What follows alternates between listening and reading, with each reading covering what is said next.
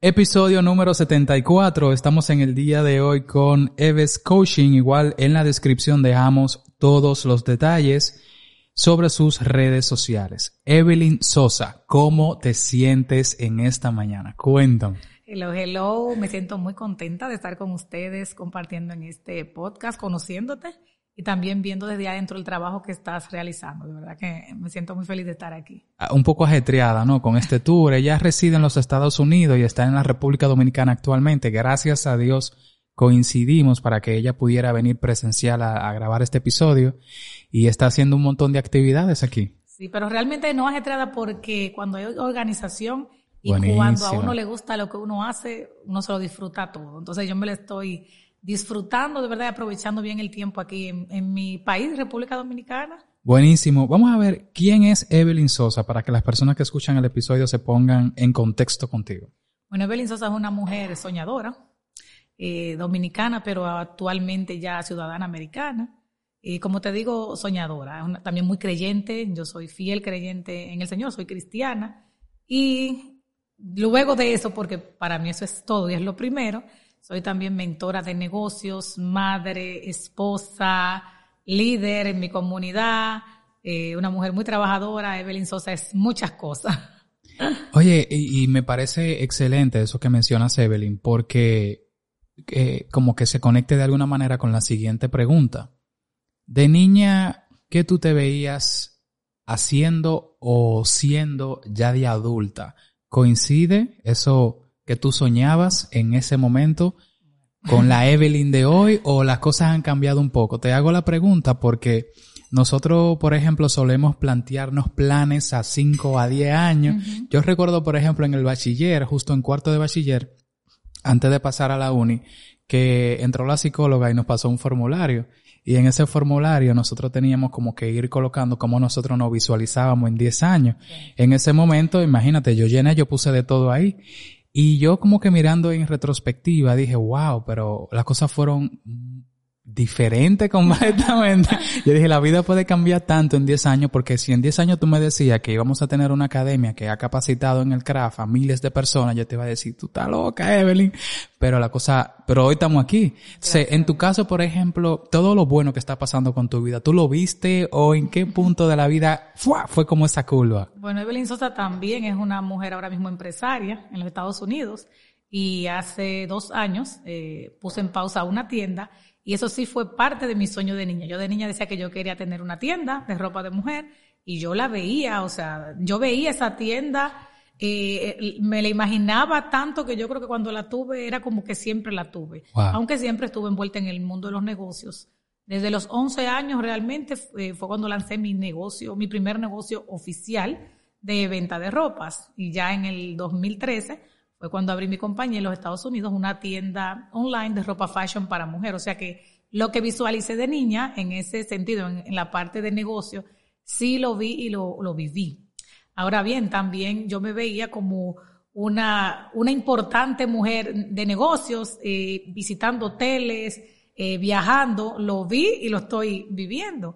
Pero también hay una parte de niña que recuerdo muy claro, desde los ocho años yo agarraba una Biblia y yo comenzaba a predicarme a mí misma y, y, es como que me visualizaba como una predicadora, como en, en grandes lugares y escenarios. Eso no se ha dado, digamos, eh, como al, al, grado que yo sé que se va a dar, pero no te niego que, que en los próximos años quizás me vea así, ya sea predicando la palabra o sea motivando, que sí lo he visto, o sea, motivando en cuanto a emprendimiento, sí me he visto en esos escenarios, pero yo lo proyecto como a una fusión de las dos cosas, o sea, donde yo pueda motivar mujeres, donde yo pueda hablar de emprendimiento, pero donde también libremente pueda dejar un mensaje de la palabra de Dios. O sea que yo creo que de alguna manera lo que visualicé de niña sí lo estoy viviendo ahora y otra cosa que yo me veía era siendo gerente y sí logré ser gerente cuando trabajaba aquí en República Dominicana eh, llegué a ser gerente de ventas eh, en una importante compañía del país. ¿Y, cómo te fue con eso, con, la gerencia versus ahora tú como emprendedora, como independiente? ¿Cómo te va con eso? Muy buena pregunta, porque te confieso que yo nunca me, me visualicé como siendo mi propia jefa. O sea, siempre me ha gustado manejar mi propio dinero. Pero en ese momento, cuando yo comencé eh, a los 11 años, ni siquiera uno le llamaba emprendimiento, o sea, no, no tiene ese auge que tiene ahora. Uno simplemente decía que uno tiene un negocio, que uno estaba eh, manejando un, eh, un negocito en ese tiempo. Que, que, en ese momento quizá no era tan bien visto porque era un poco disruptivo. Exactamente, claro. Y qué te digo bien visto si yo iba con un catrecito con mi mamá a la zona franca de Villa Altagracia a abrir ese catrecito, era como que se pasa trabajo, o sea, pero la gente no se imaginaba el dinero que yo estaba desde los 11 años manejando. Yo pude luego, con los años, porque siempre sigue haciendo negocios, pagar mi universidad, pagarme todas los, las cosas que yo quería en, en ese tiempo de niña, pero las necesidades que tenía, o sea, con esos negocios y cada vez que me quedaba sin trabajo, y ahí te voy a responder lo de la gerencia, yo volví a acudir a los negocios y era como esa, ese ingreso adicional que me ayudaba a solventar la vida que yo quería vivir en, esos años de, de, adolescencia, de juventud y, ya de adulta eh, de 20 y pico de años aquí en el país. Pero mi sueño era ser gerente. Y luego que conocí ya lo que era ser una gerente, pues yo quería ser directora de una empresa, porque no iba a tumbar el dueño. Nunca pensé yo misma ser la dueña de mi propia empresa. Ahora tengo dos empresas en Estados Unidos. Y yo tengo que yo no lo cambio por nada, porque por más dinero que yo manejé aquí, y a mí me fue muy bien, yo ganaba en dólares, ganaba en pesos, logré trabajar en importantes compañías de este país. Es increíble lo que con nuestros dones, talentos, nuestras propias pasiones, nuestro conocimiento, nuestra experiencia, que es la que traemos esos años y seguimos también preparándonos. Es increíble lo que podemos hacer. O sea, ninguna compañía de aquí me pudiera estar pagando quizás lo que yo me puedo pagar a mí misma hoy día. Entonces. Evelyn, en, en, tu, en tu camino como mentora, tú has determinado que las personas que más se destacan en un emprendimiento vienen teniendo contacto con los negocios desde que son niños o niñas ¿O son personas que en su niñez no se vieron con ningún negocio y de repente desarrollaron esa habilidad? Porque yo, por ejemplo, eh, eh, eh, yo aprovecho el podcast para tener una conversación con personas que yo veo que están teniendo como un impacto en sus respectivas áreas. Son personas que yo admiro por el esfuerzo y la dedicación. Y normalmente cuando yo le hago la pregunta de cómo se veían de niño o niña, me dicen, no, yo recuerdo que mi abuelo, que mi abuela, que... y siempre como que lo que terminan haciendo ya de adultos va un poquito al menos relacionado con cosas que inconscientemente ya venían de niños o niñas haciendo. En tu caso, ¿cómo, ¿cómo tú ves a las personas que tú, de las cuales tú has sido mentora? ¿Cuál es esa relación niño-adulto? Bueno, yo diría que un 85 o un 90% han tenido de alguna manera que ver con negocios han estado relacionados con negocios. Uno de mis cursos bestseller, que es con el que todo inició, que se llama Cómo emprender un negocio sin dinero, eh, me ha permitido conocer historias de muchas mujeres que han atravesado eh, por mis programas y que estuvieron en ese curso.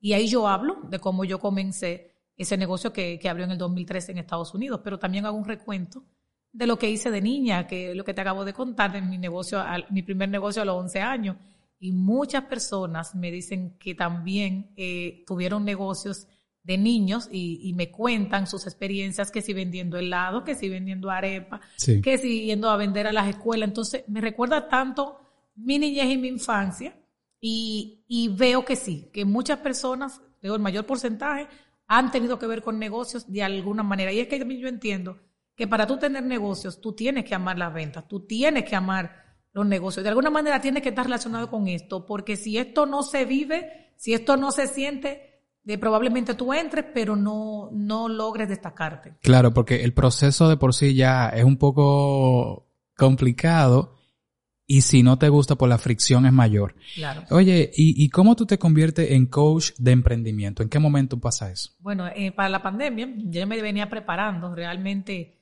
estaba tomando clases de coaching, eh, estaba haciendo una maestría en emprendimiento, estaba tomando cursos digitales, quizás para conocimiento propio, para consumo propio, pero también porque muchas personas se acercaban a mí a preguntarme cómo yo lo hice, o sea, cómo tú lograste emprender un negocio. Ellos conocían mi historia, que era un negocio sin dinero, una tienda online que, que de comenzar de cero, cero dólares, poder eh, facturar en el 2019 hasta seis cifras sea, era como, ¿cómo tú lo hiciste? Claro, habían pasado seis años, pero una tienda muy conocida, muchas famosas vistiendo de mi tienda, y era como un punto de referencia, o sea, un punto de referencia que se que ellos, con el cual ellos se identificaban, porque podían decir, pero ¿cómo ella lo hizo sin dinero, siendo eh, inmigrante, estando embarazada, no conociendo quizás perfectamente el idioma. Entonces, eran muchas cosas con las cuales las personas se relacionaban y le llamaba la atención y querían acercarse a mí para ellos también poder emprender y encontraban el común denominador de que difícilmente alguien les decía o les enseñaba o les explicaba dónde están los suplidores o cómo hacer el negocio. Vi la necesidad y aproveché obviamente mis talentos, mis dones, mis conocimientos, mi experiencia y lo convertí, como quien dice, en un segundo negocio. Estaba la tienda y estaba la parte del coaching empezando. Buenísimo. Eh, vi en tu Instagram principal otro Instagram que es gestora de emprendimiento. ¿Eso qué es y cómo inicia? Gestora de emprendimiento es nuestra escuela virtual y empieza como para unir en un solo lugar todos los cursos que ya yo había venido dando hace dos años. Entonces, eh, preferí llevarlo a un lugar donde las personas a la distancia de un clic puedan acceder a su ritmo, a su tiempo, desde donde ellos quieran, desde cualquier dispositivo móvil y que no tengan una limitante ni una excusa para poder hacer sus clases. Y también donde puedo ofrecerle recursos gratuitos, eh, que no solamente son gratuitos, o sea, gratuito y de pago, pero donde ellos puedan elegir eh, qué tipo de recursos obtener para ampliar sus conocimientos en cuanto a emprendimiento. Buenísimo, eso es como tu espacio donde tú condensas todo tu servicio, todo lo que... Esa es mi escuela virtual, realmente no todos los servicios, sino lo que son el programa Emprendedoras de Éxito, que es un programa de mujeres latinas que están en diferentes partes del mundo, donde les enseño a crear y hacer crecer sus negocios. Entonces, ese programa tiene un grupo de WhatsApp donde le doy asesoría durante un tiempo.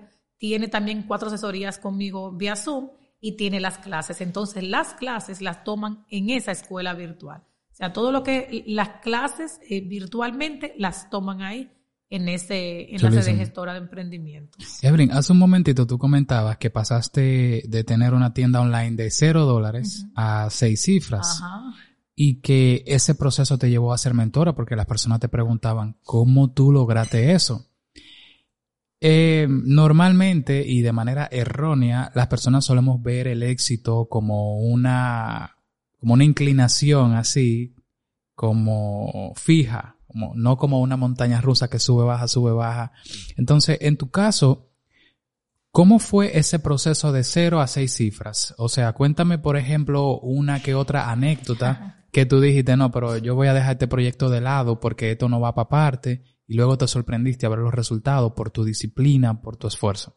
Bueno, realmente todos los proyectos que queramos ver en grande tenemos, como yo digo en buen dominicano, guayar la yuca. O sea, no, nada es magia, nada, nada es por arte de magia, nada va, va a crecer en dos días y menos los emprendimientos que realmente cuestan mucho trabajo y mucho esfuerzo. Para un emprendimiento crecer hay que constantemente trabajarlo.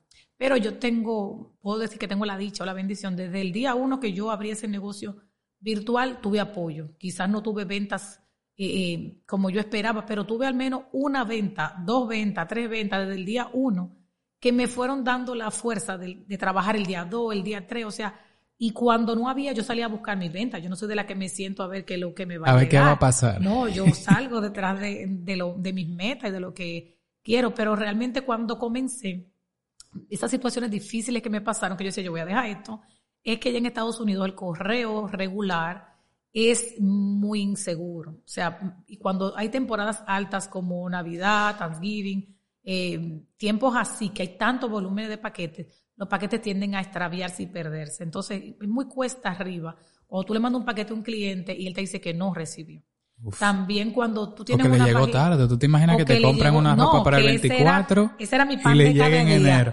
Él le llegó tarde porque como yo vendía eh, por encargo, o sea, yo vendía todo el shipping, donde yo no despachaba la pieza, sino mis suplidores, er, yo no tenía mercancía, yo no tenía nada. Yo simplemente posteaba una foto de pieza que yo podía conseguir. El cliente me la prepagaba y con ese dinero yo compraba la pieza. Exacto. Entonces, a, veces tú tienes las políticas y todo del tiempo que le va a llegar pero como no depende de ti, porque tú dependes de terceros, aparte del suplidor, depende del correo.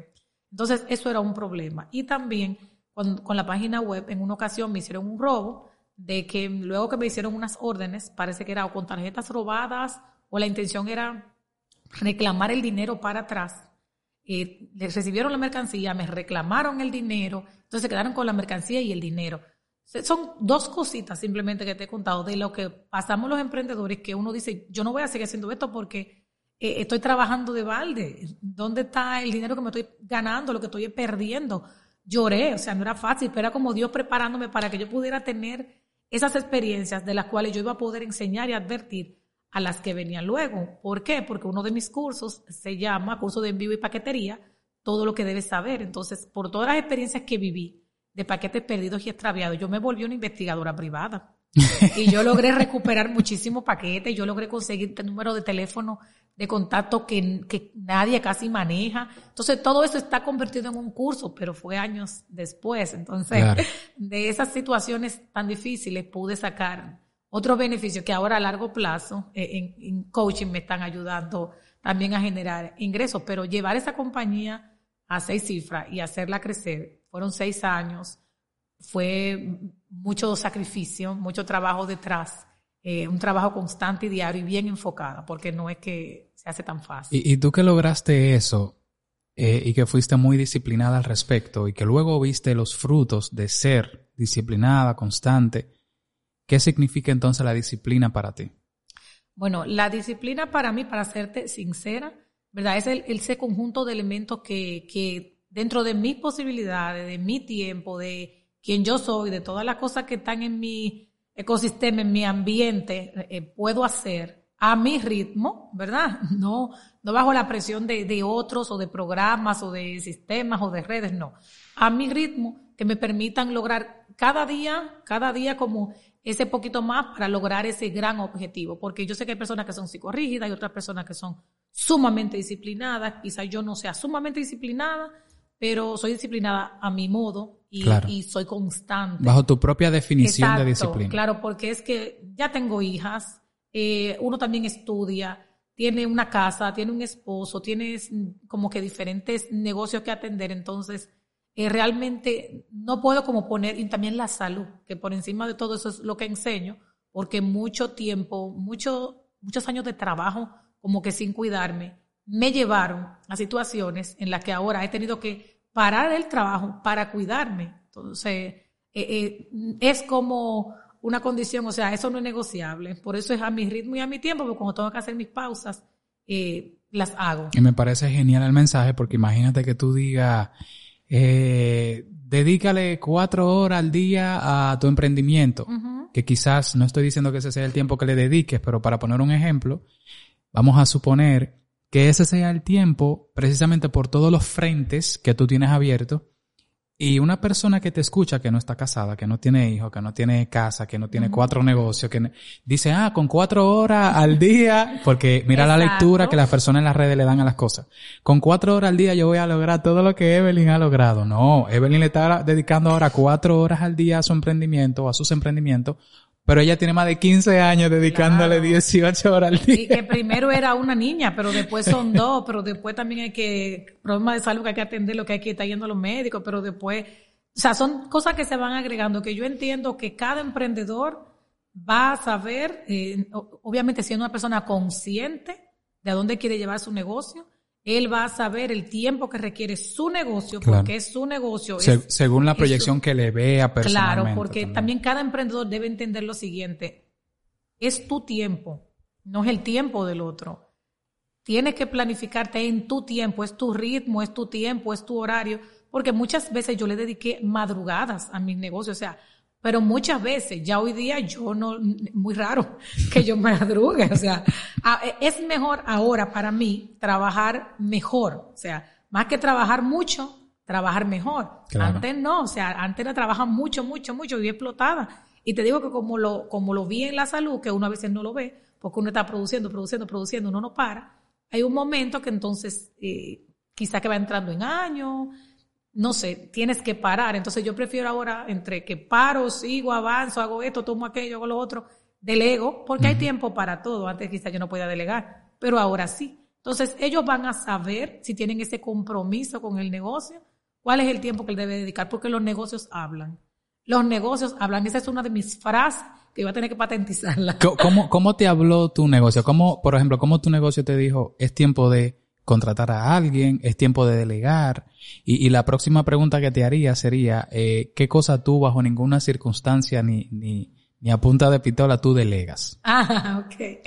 Bueno, los negocios van hablando. Vamos a poner este caso. Con la tienda virtual, estaba recibiendo cientos de DM, muchos mensajes por DM, cada vez que un influencer me anunciaba, porque yo trabajaba mucho con influencers nacionales e internacionales, me llegaban muchísimos DM preguntándome por diferentes piezas, preguntando disponibilidad de size, y era como, eh, siendo una bendición tener tantos mensajes por responder, se me volvía a mí un problema porque eran muchos, entonces yo sola ya no podía pero tampoco mi cuenta la manejaba más nadie, solo yo. Entonces, ¿cómo yo sola iba a poder responder a tantas personas al mismo tiempo? Ahora mismo hay robots o chats que te pueden ayudar en ese sentido, pero yo dije, es tiempo de crear una página web. O sea, esas cositas que el negocio se va como, te va incomodando, se va ampliando y tú vas viendo que tus manos no te dan, que el espacio no te da, que el ambiente ya no, no ya no te da. Entonces, tú vas viendo, bueno, hay que ampliar la oficina o hay que ampliar el almacén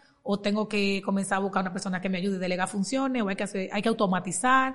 Entonces, en ese sentido el negocio te va hablando. Cuando tú te vas viendo incómodo, cuando vas viendo que ya tú no cabes ahí, como que ya la misma zona de confort te va quedando estrecha, incómoda, es tiempo de, de avanzar, de seguir hacia adelante. ¿Y cuáles cosas, por ejemplo, tú no delegarías? Ah, bueno, yo no delegaría jamás el, el, la, compra, la compra a suplidores. O sea, eso lo haría yo porque es entiendo que a las personas le, le, gusta lo que a mí me gusta. Muy le bien. Gusta mi tu comunidad conecta con tu estilo. Con mi estilo. Entonces también porque lo he escuchado también a ellos mismos, las cosas que a ellos les gustan y puedo aplicarlas. Yo no me muevo mucho en base a tendencias, yo me muevo en base a necesidades. Y eso me ha ayudado muchísimo en los negocios de la ropa y también en el negocio del coaching. Eh, yo no me muevo por, por el dinero que yo necesite, mi bolsillo necesiten. Yo me muevo por lo que mis clientes, yo escucho que necesitan. Buenísimo. Y eso se convierte en dinero. Entonces, me gusta la ropa, mientras más rara mejor. Yo escuchaba eso. Y a mí también me gustan las cosas raras, pero elegantes. Entonces, yo me iba a buscar eso. Yo entiendo que si yo le, le, le, entrego esa posición de, de, buscar piezas a alguien o de hablar con los suplidores, tratar con los suplidores, yo sí sé que lo va a hacer bien y lo va a hacer eh, a su forma pero yo prefiero que sea algo que siga siendo mío para que siga haciendo ese toque que solo se lo doy yo. Y con respecto al, coaching, también trabajo ayudando a, eh, a cuentas en redes sociales a crecer en seguidores porque trabajo con influencers de alta trayectoria. Eh, tampoco yo delegaría el contacto con influencer o con sus managers. Yo lo trataría directamente yo, y donde tiene que ver con dinero también. De recibir, bueno, de recibir siempre va a ser a mis cuentas. Tampoco haría nada que sea eh, intermedio puedo que tenga personas que, que me reciban a los clientes, que anoten los pagos y eso, pero siempre a mis cuentas y siempre el trato yo con, con los eh, influencers o sus managers. Excelente. Evelyn, ¿cuál es tu fuerte entre finanzas, motivar o escribir? ¿Y a qué tú crees que se deba? Motivar. Motivar. Sí, realmente. Aunque he escrito y obviamente uno tiene que manejar finanzas porque también he estudiado contabilidad, pero motivar, porque es que trabajo con tanta gente a diario y cada y escucho muchos mensajes también motivacionales, es como de lo que me lleno eh, eh, y también es lo que doy. Y en la vida, o sea, he tenido que aprender a motivarme a mí misma, quizás cuando no ha habido una motivación, aunque no puedo negar que sí he encontrado motivación en el camino. Cuando me preguntabas que si yo me veía así, a mí de chiquita siempre me dijeron, tú vas a ser grande. Wow. Me decían en el trabajo, tú tienes que dejarme la firma tuya aquí ahora. Porque la ahora, que después va a ser difícil. Sí, entonces yo digo, wow, eh, ellos lo decían así, yo me reía. Pero todavía no que me lo creo, la gente en la calle me dice, yo te conozco. Y me he encontrado mucha gente porque yo no tengo, yo tengo miles de seguidores, pero yo no tengo un millón. Entonces, claro, claro. Pero tampoco tiene diez. Bueno, es verdad. O sea...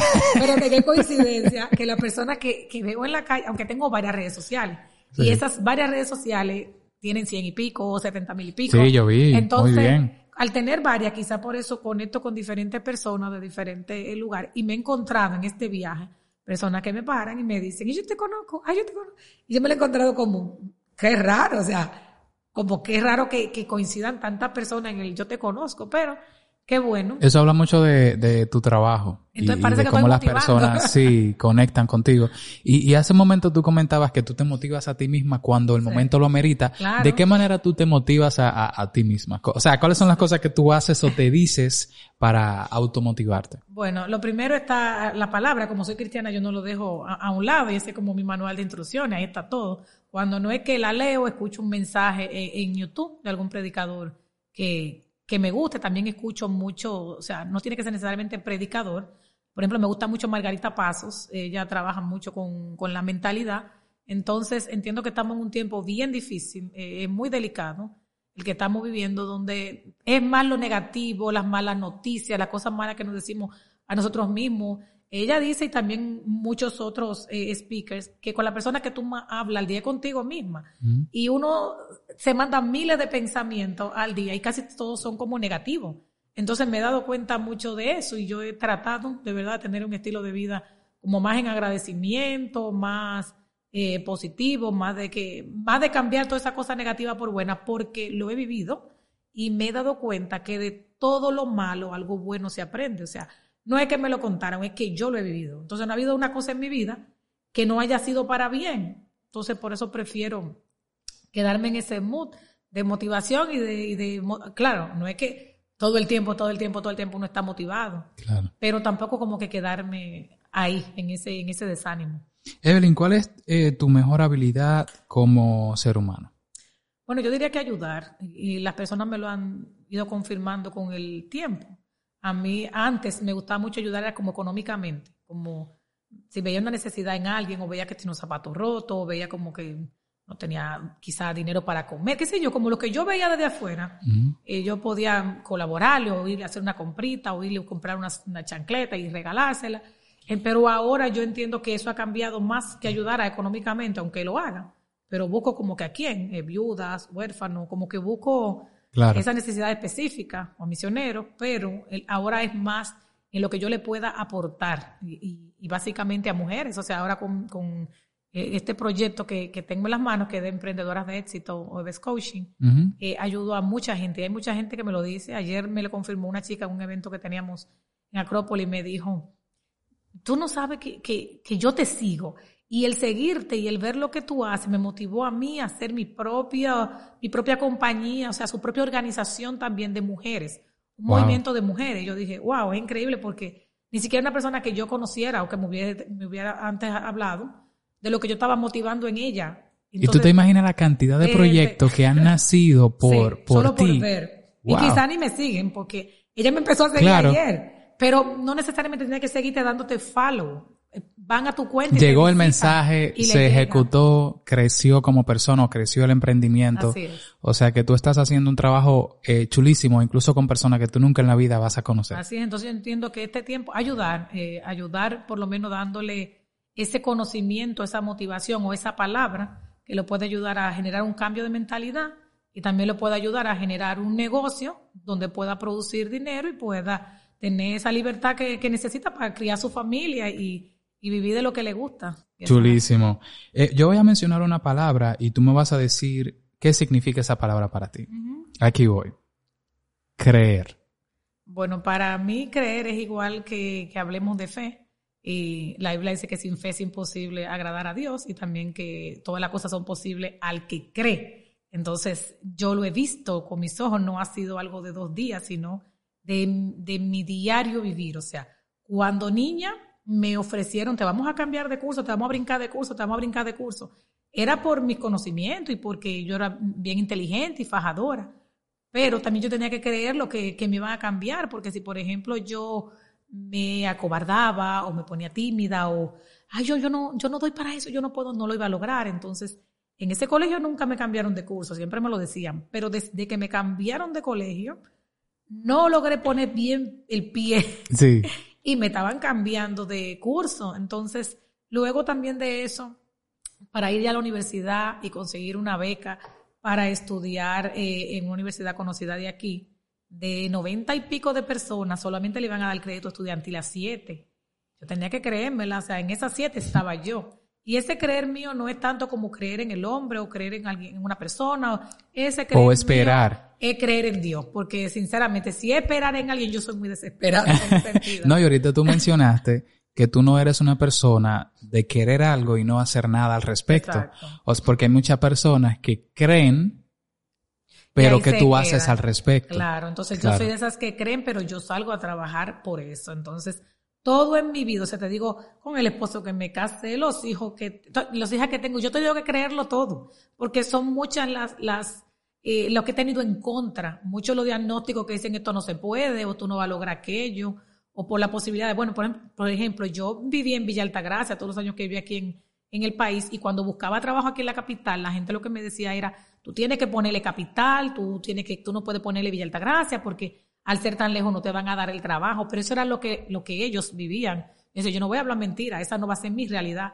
Y yo conseguía mis trabajos y yo demostraba ser la más puntual de toda la empresa. Entonces, todo me ha tocado y me ha costado creer, creer que sí me van a contratar aunque yo ponga Villa Gracia. O sea, creer que posiciones para las cuales quizás yo no calificaba, sí va a calificar. Trabajar como vendedora de vehículos en ese tiempo, en una rama tan difícil donde había que ser braviar, y yo no era así. O sea, yo puedo ser vendedora, astuta, pero no como con esa sagacidad maliciosa. Sí, sí. Entonces me tocó estar ahí y logré ser de la mejor, la mejor vendedora porque era la única hembra en ese sector, e, en, esa compañía. Entonces todo me ha tocado creérmelo, pero trabajar en fe para conseguir una beca para irme a estudiar a España, donde la, ah, pero aquí no dan beca para la maestría que tú quieras, es la que ellos tienen. Aquí no dan beca para hotel, aquí no dan beca para pasaje. Mientras que todo eso yo lo conseguí pero me lo creí, me fajé, no necesité padrinos ni nada, más que como te digo, la ayuda de Dios. Entonces, mi creer es, e, e, esa, es igual que fe, pero es esa fe en Dios de que todo lo que yo me proponga, yo lo puedo lograr si yo trabajo en eso. Y obviamente, si él, si él, lo permite. Ya yo te imagino a ti cuando fuiste a buscar esa beca y te dijeron, a nosotros aquí no damos esa beca, tú le respondiste, ustedes no la daban. Es que ni siquiera Porque a partir de ahora. No, ni siquiera fueron ellos, era la gente, era la gente que decía, pero es que ellos nada más dan la beca que tienen ahí en su, como en su repertorio. Pero eso es lo que yo necesito, o sea, yo, eso es lo que yo necesito, esa es la que yo quiero hacer y esto es lo que yo necesito. Y lo que sí me dijeron allá fue cuando iba a buscar ya el dinero, ay, tú sí tienes mala suerte porque la ministra se acaba de ir de viaje, era como para la China o para la India. Sí. Y yo dije, yo no tengo mala suerte. Yo, yo lo siento, pero esa no soy yo. Al ratito me llamaron. Ay, no, mire, ya dejó todo firmado. Eh, tú sí tienes buena suerte. Eh, o sea, es que te digo que hasta la forma de cómo tú piensas cambia todo. Porque si me hubiese quedado así, quizá nunca me llegue esa segunda llamada de, de sí, ese cheque está firmado, eso está todo aquí. Ya se fue, pero dejó todo firmado. Y yo he sido muy, muy probada en eso. Entonces, yo entiendo que que, que nada es imposible de verdad para el que cree, en base a lo que me preguntaste, pero también para el que trabaja por Buenísimo. eso. Buenísimo, genial. Cuéntame de tu participación como coautora en el libro Hispanas Influyentes junto a Yaneli Sosa. Ay, sí. Mi prima Yaneli, como le digo, de, de corazón, porque somos Sosa las dos. Ella me invitó a estar en este proyecto. Es una mujer que yo admiro mucho porque también está llena de sueños, es mocana y llegó allá a Estados Unidos y ha trabajado en la diáspora muy fuertemente, inspirando a las mujeres a que logremos esos sueños. Y ese fue un sueño que tenía de escribir, que lo pude ver materializado en este proyecto donde somos 25 coautoras. Entonces ella nos invitó a mujeres, vamos a decir, común y corriente, porque ella dice, todas tenemos una historia que contar y no es que necesariamente somos eh, eh, eh, quizás mujeres de, de real influencia, porque hay personas que influyen más que nosotros y con muchísima más experiencia que nosotros. Pero a ella le interesó que nuestras historias estuvieran ahí y mi historia está ahí, en una situación de salud, en la cual en el capítulo 4 del libro Hispanas Influyentes, eh, me pueden, ahí me pueden leer, donde yo explico cómo yo pude eh, reinventarme y de esa situación de salud, pues fue donde salió el segundo negocio, que es el de Coaching. Realmente la transición de Evelyn, de Eves Clothing, de la ropa, a Eves Coaching, llevó no solamente por la necesidad de que las personas me preguntaban cómo lo hago, porque yo le iba enseñando. Ya cuando definitivamente tuve que dejar el negocio de la ropa, era porque ya no podía más, por una situación de salud. Entonces, desde la cama, eh, ya yo podía ayudar a otros a crear y hacer crecer sus negocios, porque no era con mi cuerpo, era estratega, era con la mente. Y, ahí hubo esa transición y eso es lo que yo explico en ese capítulo número 4 del libro de Hispanas Influyentes. Buenísimo, no, no te voy a hacer preguntas para no abundar al respecto, para que las personas que se sientan bien interesadas vayan para pa, pa, ese libro, está, está buenísimo. ¿Cuáles son los pasos, Evelyn, que agotas para autoevaluarte cuando sientes que hay una oportunidad de mejora eh, como persona o en un proceso determinado? Bueno, yo creo que yo me evalúo constantemente y me evalúo mucho a la luz y a la raíz de lo que otros dicen de mí, no necesariamente porque yo me lleve de lo que ellos digan, porque cuando yo estoy clara de quién yo soy, estoy muy clara también de quién yo no soy, pero sí siempre lo he tomado como una práctica en los negocios, por ejemplo. Cuando yo veo que un patrón se repite una, dos, tres veces, yo no dejo que se repita ni, ni tres veces, o sea, en la una y en la dos veces yo, yo estoy viendo qué hay que hacer aquí, porque muchas mejoras en los negocios, muchas, muchos cambios, muchas cosas de las que nos van a ayudar a vender más y mejor son esas cositas que el cliente nos viene diciendo. A veces el cliente tiene la razón, a veces no, pero nunca está de más prestarle oído, prestarle atención, porque si la sabemos escuchar, quitándole la emoción, porque a veces nosotros no, no, porque si le quitamos la emoción y sabemos escuchar, a veces tienen mucha razón y mucha riqueza y mucha asesoría gratuita, nos dan ellos a nosotros en las cosas que nos dicen. Entonces, eh, es constantemente, como te digo, de cosas que me pasan, yo me evalúo, de, me pasó una cosa hoy, yo no espero que me pase otra vez. O sea, yo estoy evaluando hoy mismo, hoy mismo, tomando carta en el asunto. O sea, ¿por qué pasó esto? ¿Qué fue lo que hice? Y es en toda la área de mi vida. ¿Qué significa para ti la frase no le prestes oídos a quien solo sabe criticar y no hace?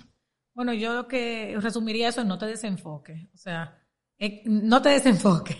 Porque es que hay mucho frente, hay mucha gente que va a opinar, hay mucha gente que va a hablar Estamos en una era donde todo el mundo puede tener un micrófono en la mano y puede hablar, porque están las redes. Y todo el mundo se siente con derecho a hablar sobre el otro. Entonces simplemente, no le preste oído a sí mismo. Es que ni le preste oído, o sea, es que ni lo mire ni le preste no te enfoque. Es como que nunca existió, nunca dijeron nada, nunca pasó, sigue para adelante. Yo, por ejemplo, ayer estaba escuchando un podcast y, y en ese podcast eh, estaban hablando como de los eh, sociópatas, de que cuando tú tienes 20 millones de seguidores, 30, 50 millones de seguidores, tú tienes que llegar a tener como que cierto grado de sociópata para que para que no te perjudique emocionalmente lo que dicen tantas personas de ti. Eh, entonces ellos llegaron a la conclusión en esa conversación de que ellos en un momento determinado dejaron de leer los comentarios porque oh. se encontraban en el camino con muchas cosas buenas, pero se encontraban con detractores también eh, y dejaron de leer los comentarios. Es como eh, una estrategia que me parece, yo nunca he leído un comentario desagradable en ninguna de mis redes sociales. Lo más que yo he leído es que la persona no está de acuerdo con mi proceso para lograr algo, lo cual es completamente válido porque hay diferentes caminos para llegar a Roma. Pero ah, de verdad que hay personas que detrás de una cuenta de una red social se toman la libertad de decir cosas feas. Ah, de decir cosas feas. Yo gracias a Dios nunca me he topado con eso. a veces ni siquiera detrás de una red social eh, eh, que es falsa. A veces eh, lo que pasa también es que, como te decía ahorita, hay que quitarle la emoción. Porque es que muchas personas yo he entendido que a veces no te lo dicen ni siquiera por mal, es que ellos son así. O sea, no te lo quieren decir en ofensa, ni te lo quieren decir de mala forma. Pero sí, porque esa es su personalidad. Pero sí te dicen algo malo, pero es que son ellos que son así. O sea, ok, es reflejándose que están. Sí, entonces, por ejemplo, a, mí lo que no me gusta es porque yo tengo muy poco grado, gracias a Dios, de hater. Eh, pero cuando a veces lo hacen, ya entra como que con mi familia, porque de vez en cuando yo pongo cosas con mi familia. Todas las redes sociales mías me reflejan, a mí eso soy yo. O sea, yo soy muy clara, muy transparente, muy, muy abierta, muy nice. Y porque la gente con la tienda comenzó a hacer mucha relación con mis hijas, porque ellas eran parte de mi proyecto. Pero obviamente a mí no me gusta cuando puedan hablar algo de ella, porque ni siquiera es algo mal, es como, o, o, en, la forma como tú la peinas, cualquier cosa, como asumen sin saber, o sea, no saben los procesos, no saben el porqué de las cosas y pueden asumirte. Entonces yo digo, ellos están hablando de lo que su límite le permite ver a través de una cámara, pero yo soy la que estoy aquí adentro, yo soy la que conozco la realidad o el por qué esto se hizo así, así, así. Entonces yo entiendo que ellos lo hacen porque te quieren, entre comillas, porque entienden que te están dando un buen consejo, entienden de que ellos creen que tienen la razón y lo dicen en tal forma porque ellos son así y también por, por lo poco que conocen y ven a través de una red social. O sea, la realidad de este lado puede ser otra muy diferente. Sí, eh, por ejemplo, Eh, hay personas que cuando van a un juego de baloncesto, por poner algún deporte, pero igual pudiera ser cualquier otra cosa, desde la banca, o sea, desde el asiento, le están diciendo al jugador qué es lo que tienen que hacer. Mi esposo por televisión. Una cosa es tú estar sentado en esa banca viendo el juego desde afuera, lo cual te da una perspectiva diferente a la que tiene el jugador dentro. Y otra cosa es tú estás sudando ahí adentro y tomando decisiones importantes para que el equipo gane. Exactamente. Entonces, eh, las personas a veces hacen comentarios sin tener en cuenta que el contexto es diferente. Quizá una persona está respondiendo eh, o, comentándote algo en las redes desde su espacio, en su habitación o algo, y no sabe cuál fue el contexto en el que tú dijiste o grabaste eso, tú sabes. Y 15 segundos quizá que vio una foto. O sea, y a veces somos tan apresurados y tan rápidos para uno ver algo así eh, rapidísimo. E, ese, ese t-shirt tuyo es negro, por ejemplo. O, es azul oscuro, pero es negro realmente. Ese t-shirt azul oscuro. Quizá tú quieres decirle, no es azul oscuro, es que la luz de la foto, del estoy o el ambiente. Pero a veces tú con tanta, como que tú tienes tanta cosa y tú estás tan ocupado y tampoco te bloqueado. Porque e-, ese t-shirt tuyo azul puede ser cualquier cosa que te estén diciendo. Tú prefieres. Todo bloqueado, todo bloqueado para la Claro. Mi esposo me dice, ponle ok y ya. Es como tú ponele ok y saliste de eso. Porque es que, mira, o sea, tú te tienes que poner a explicarle que no, que la luz que yo estaba usando, porque estaba toda la ventana cerrada y que yo tengo... Y tienes tú que darle los detalles. No, entonces como que mejor resumir, ok, y ya, como que dejar Ahora sí es que están ah, hablando algo de ti, denigrando algo, eh, y hay que ver también, porque aquí se están diciendo algo negativo de ti, esa es su cuenta, esa es su vida, esa es su boca, pueden hacer lo que quieran en su casa depende también qué tan alto va a sonar esa voz, porque también si una persona que tenga gran influencia que te puede hacer gran daño, ignorándolo a veces uno resuelve mejor, claro. resuelve más. chéverísimo. Evelyn, ¿qué es el miedo para ti? ¿Cómo tú lo defines? Bueno, el, gran enemigo silencioso de los últimos tiempos.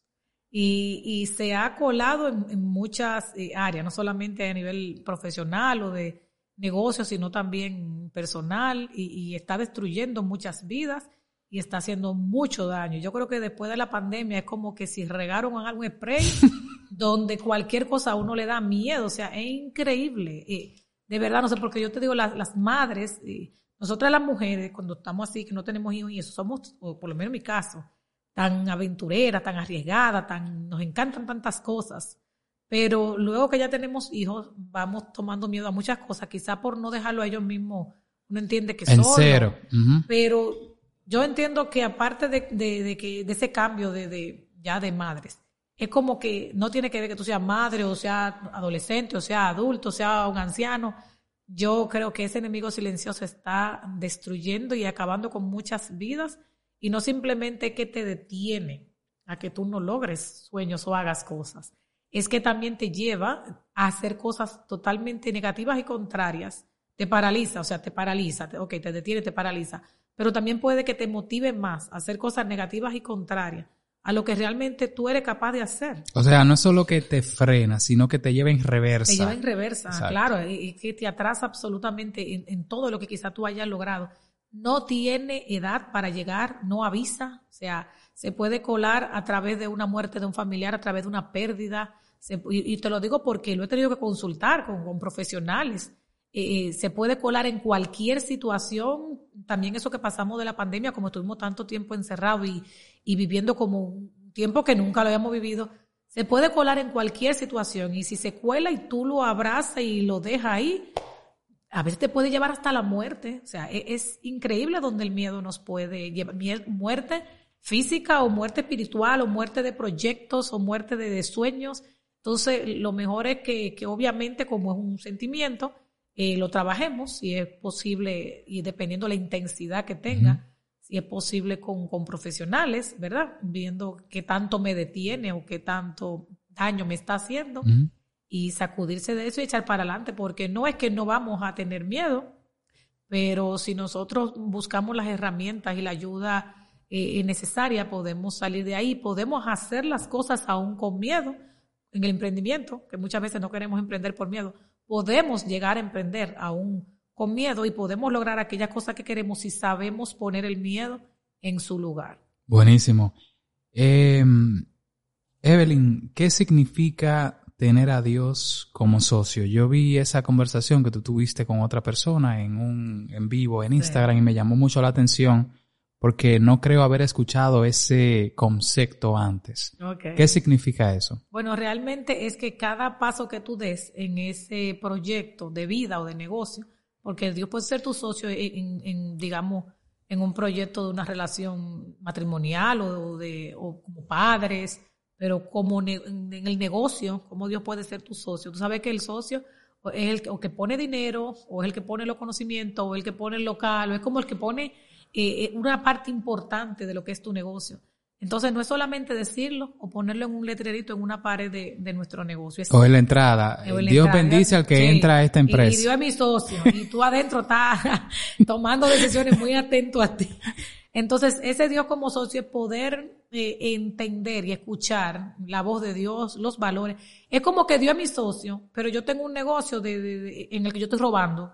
Claro. En el que yo estoy engañando a la gente, en el que yo realmente lo que estoy vendiendo. Sí, no, hay una coherencia. Sueño, entonces no hay una coherencia. Entonces tiene que existir esa coherencia en que las cosas que yo hago, realmente yo estoy eh, eh, poniendo el nombre de ese socio, de ese representante de mi compañía, en alto, donde nuestros valores, nuestros intereses, nuestras creencias son las que priman aquí. Entonces, si Dios es mi socio, yo tengo que ser honesta. Claro. Yo tengo que ser responsable. Yo tengo que dar más de lo que, quizás de lo que ofrezco, en vez de darte menos. Yo tengo que tratar de ser íntegra. Entonces, es como todo ese conjunto de cosas, de que de verdad la gente diga, no, de verdad, esa muchacha está trabajando, eh, eh, de verdad Dios es su socio, no que lo diga con la boca, pero que realmente los hechos digan otra cosa. Hay un post eh, eh, tuyo, Evelyn, que de hecho fue el primer post tuyo hace, dice, 137 semanas atrás en tu eh, Instagram, Eves Coaching. Se fueron lejos. sí, te indagamos. Y dices, encontrarás ayuda y acompañamiento en el camino hacia emprender el negocio de tus sueños. ¿Qué tan satisfecha tú te encuentras con lo que tú has logrado? Mira, es una pregunta que que me, me hace mucho y no es de que, ay, ella priven humilde, no, porque la gente, la gente dice mucho que yo soy muy humilde y yo a veces digo, ¿cómo que lo dice? ¿Por qué que lo dice? No me conoce, dice mi esposo, porque no conoce cuando se cierra la puerta. Pero realmente ella le ha tocado una experiencia que obviamente yo a él no lo estoy enseñando a emprender. o sea, no es la experiencia que le ha tocado a él. Eh, pero la gente, eh, son tanto los, las palabras de motivación que recibo para atrás. O sea, eh, no de motivación, sino de halagos, de agradecimiento, de reconocimientos, y me lo han hecho también reconocimientos así físicos, que yo a veces me sorprendo y, yo digo como que yo soy merecedora, porque yo simplemente doy y hago. Y como te digo, en este sentido no es privando en humilde, porque a veces las muchachas me escuchan y me dicen, es que de verdad, o sea, no venga tú con tu falsa humildad, es de verdad, o sea, de verdad no diga que no. Entonces, como que yo tengo, no sé si hay una barrera para, para yo como que recibirlo, todo eso. Yo simplemente doy, yo simplemente hago, yo simplemente me doy a mí misma, o sea, y yo creo que todo eso lo hago por, por pasión, porque me gusta, porque amo enseñar. Es como, es una de mis pasiones, es realmente una de mis pasiones, vender y enseñar. Y le he podido conjugar las dos. Entonces, comunicar, yo amo eso. Yo, yo me desvivo por servir, no necesariamente tiene que haber un pago para yo poderte dar una respuesta. Entonces, eso ha traído un resultado eh, eh, más grande de lo que yo me esperaba. Yo no me he sentado quizá a, como a analizarlo y a asimilarlo. Yo simplemente sigo para adelante y voy fluyendo porque siento que, es posible que a veces uno se la quiera creer mucho eh, porque uno ve a mucha gente logrando muchas cosas, sí logrando esos sueños.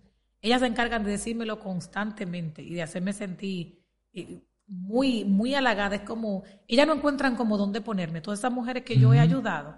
Pero realmente yo digo que aquí nos hemos hecho todas juntas, porque si no hubieran coachis a quien yo darle coaching, yo no estuviera haciendo ningún trabajo. Entonces, si es un maestro que no tiene estudiante, entonces ¿a quién le va a enseñar? Él puede ser maestro, pero ¿a quién tú has enseñado? ¿Dónde están los resultados que tú has obtenido? Entonces, es como ese resultado y ese cambiar vidas. Tú recibes todo eso en retroalimentación y eso va creciendo eh, de una manera donde ya tú no lo puedes ni controlar porque son cientos de mujeres alrededor del mundo.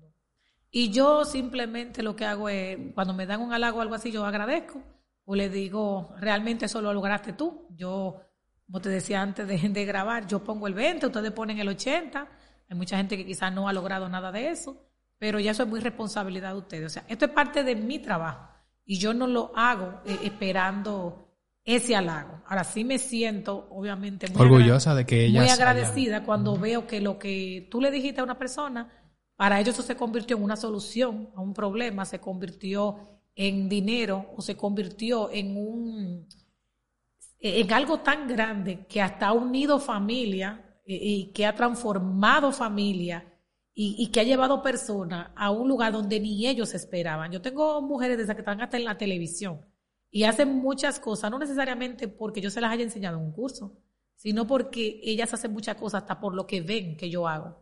Es como que todo le siguen aprendiendo. Aunque no directamente tú le hayas enseñado. Y eso yo no me lo atribuyo a mí, yo se lo atribuyo a ellas. Sí sé, sí sé, porque uno no. Claro, por ejemplo, cuando tú hiciste ese post por hablar de X post, o ese video, ese reel, o ese video para YouTube, que sé que tienes un canal. América, o me vieron o te vieron en la Casa Blanca, o sea. O sea, tu intención fue enseñar. Pero está la otra parte de la intención de ellas de haber he querido aprender y captar el mensaje que tú quisiste entregar. Entonces yo creo que esto es un, resultado. Yo simplemente estoy cosechando lo que he sembrado. Yo creo que todo lo que te dije lo voy a resumir ahí. Yo simplemente estoy cosechando, yo quiera o no. O sea, se está cosechando lo que sembré. Yo sembré la matita de mango. Y la matita de mango es una que no dieron fruto, pero hay muchas otras que están dando fruto. entonces ya esa parte yo se la adjudico a ellas. O sea, yo hice lo que tenía que hacer. Y ese que tenía que hacer está rindiendo frutos. Buenísimo. Tres tips de tu parte para las personas que quieran emprender y, con eso cerramos, que están escuchando este episodio. Bueno, lo primero es que si van a, emprender en algún área que para ellos es desconocida, traten de buscar un mentor, un coach, una guía, un maestro que le pueda dirigir en esa área. Obviamente, si es de, venta de ropa, si es tienda, en ese sentido, estoy yo. Yo no conozco otra que específicamente para tiendas, como que tenga esa especialidad. Eh, pero si encuentran otra en base a emprendimiento a modo general, pues obviamente. Tú que estás en crafting, si alguien quiere crafting, si tú conoces mucha gente que lo hace, pero no necesariamente que enseña. Entonces, si tú enseñas de eso, pues que te busquen a ti, ¿verdad? Es Antonio. Entonces, la idea es que tú busques quien te pueda ayudar, sea pagando, si puedes, eh, porque es una inversión que al final te va a asegurar, es como un GPS, te va a cortar tiempo y dinero. Entonces, si puedes invertir en ese alguien que te guíe en ese primer tiempo, es muy recomendable, de verdad que sí. Si no puedes, no quieres, pues hay muchísimos recursos gratuitos también que puedes acceder, que están en, Google, en YouTube, y puedes aprender hasta viendo posts míos y, y, todo el contenido que está ahí, puedes aprender. Eso es lo primero, que busquen un guía o un mentor, un maestro que les acompañe. Segundo, que no esperen, que se quiten esa ilusión óptica de que la familia la va a apoyar, de que el esposo... Son mi cliente. Eh, quítense de eso de la cabeza. O sea, ojalá que fuera así. Y si es así, de verdad que, aplauso de pie para ustedes si logran que eso sea así. Pero el sueño es suyo, su, deseo de emprender y de lograr eh, eso es suyo. Entonces no pretenda que los demás lo entiendan, no pretenda que los demás lo van a apoyar no pretenda que los demás tienen que estar ahí para usted porque ellos tienen sus propios proyectos y sus propios negocios, que quizá usted tampoco esté de acuerdo con ellos. Entonces es fluir, seguir para adelante, entendiendo que, no tiene que atropellar a nadie, ni, ni tampoco que yo voy a hacer esto, tú quieras o no quieras, no, tratar de verdad de, hacerlo como de una forma... Eh, Consolidar. exacto, eh, pero, pero no esperar, no tener altas expectativas con respecto a, ese apoyo del esposo o de los hijos. Te digo del esposo porque yo trabajo solamente con, con mujeres o apoyo de los amigos, de los vecinos. Casi siempre el apoyo viene hasta de los que no te conocen primero. Y eh, con el tema del miedo, porque eso es un, común denominador eh, y lo voy a tener que mencionar siempre porque uno de los mayores eh, destructores de sueños, o sea, hay mucha gente con sueños, muchísima gente que quiere lograr cosas. Ah, no puedo por dinero. Probablemente ese sea un temor. No puedo porque no tengo tiempo, puede ser que sea otro. Pero hay muchos que no emprenden porque tienen miedo, simplemente miedo a fracasar, miedo a, que, lo, a que la gente se burle de ellos, miedo a que, a que no le dé los resultados que han obtenido, que, desean obtener. Pero ese miedo lo tenemos mucho y, para cada nuevo proyecto, entonces es, como te decía ahorita, hacerlo con todo el miedo. Entonces esos tres, buscar un mentor, no tener tan altas expectativas de, colaboración de, de sus familiares eh, o allegados y, y que trabajen aún tengan miedo. Y yo sé que si trabajan con un mentor, ese miedo se va a aliviar un poco, porque van a trabajar de forma segura. Buenísimo, episodio número 74. Evelyn Sosa, muchísimas gracias, de verdad. Gracias a ustedes. Por haber visitado la academia, por haber participado en este podcast, a pesar de que tienes un montón de actividades aquí en la República Dominicana. Te agradecemos un montón, esperando que haya sido de muchísimo agrado el episodio. Eh, y nada, este servidor se llama Antonio Molina, nos vemos en una próxima ocasión. Bye bye.